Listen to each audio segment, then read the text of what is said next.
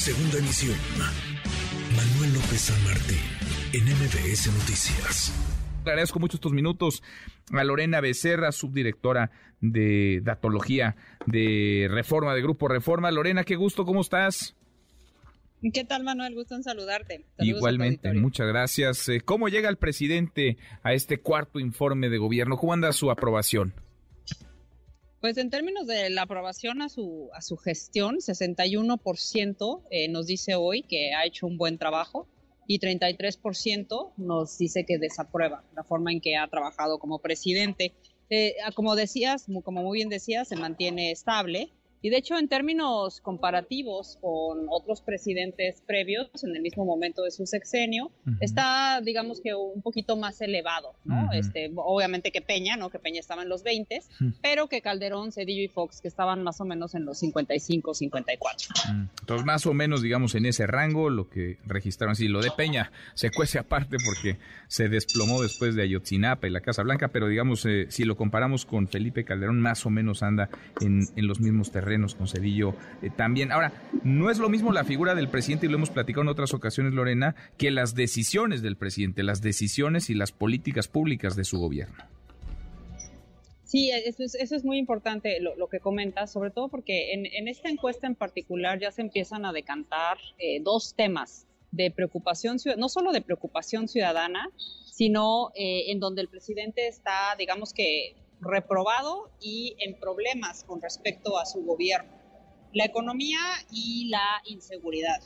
Eh, hoy por hoy nos dice el 77% que la inflación eh, le ha afectado muchísimo a, ellos y a su familia.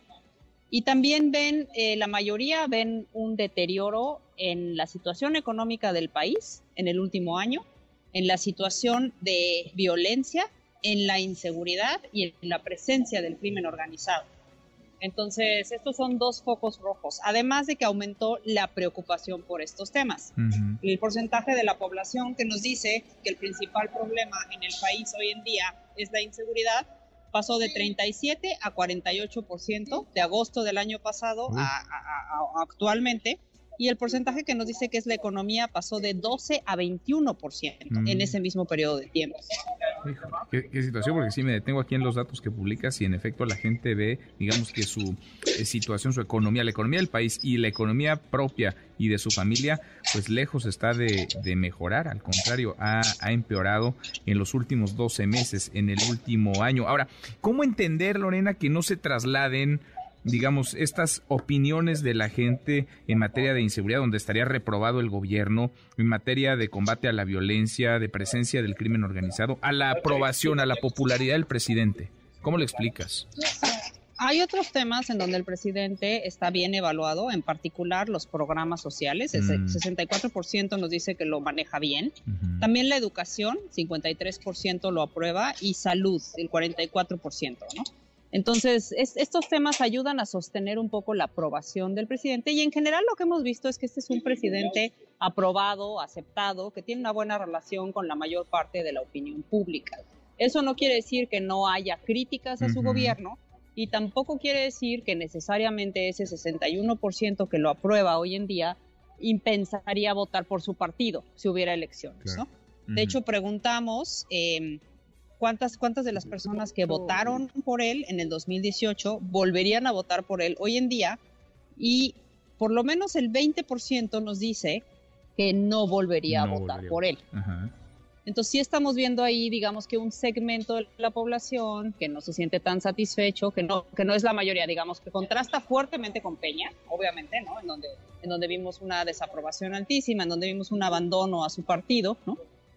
Pero sí estamos viendo un desgaste, digamos, con ciertos grupos de la población. Interesante. Y en ciertos segmentos de su gobierno.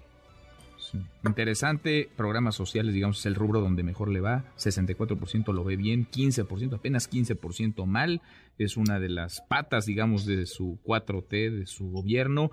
Digamos, lo más castigado, el combate al crimen organizado, ¿no? 21% lo ve bien, 48% mal, y me quedo con esto último que nos decías, de quienes votaron por el presidente López Obrador, 20% si hoy fueran, digamos, la, los comicios, si hoy pudiera volver a votar por él, no lo haría, 68% dice, dice que sí. Lorena, gracias, muchas gracias como siempre. Es un gusto platicar contigo. Te mando un abrazo. Otro para ti. Muy buenas tardes. MBS Noticias.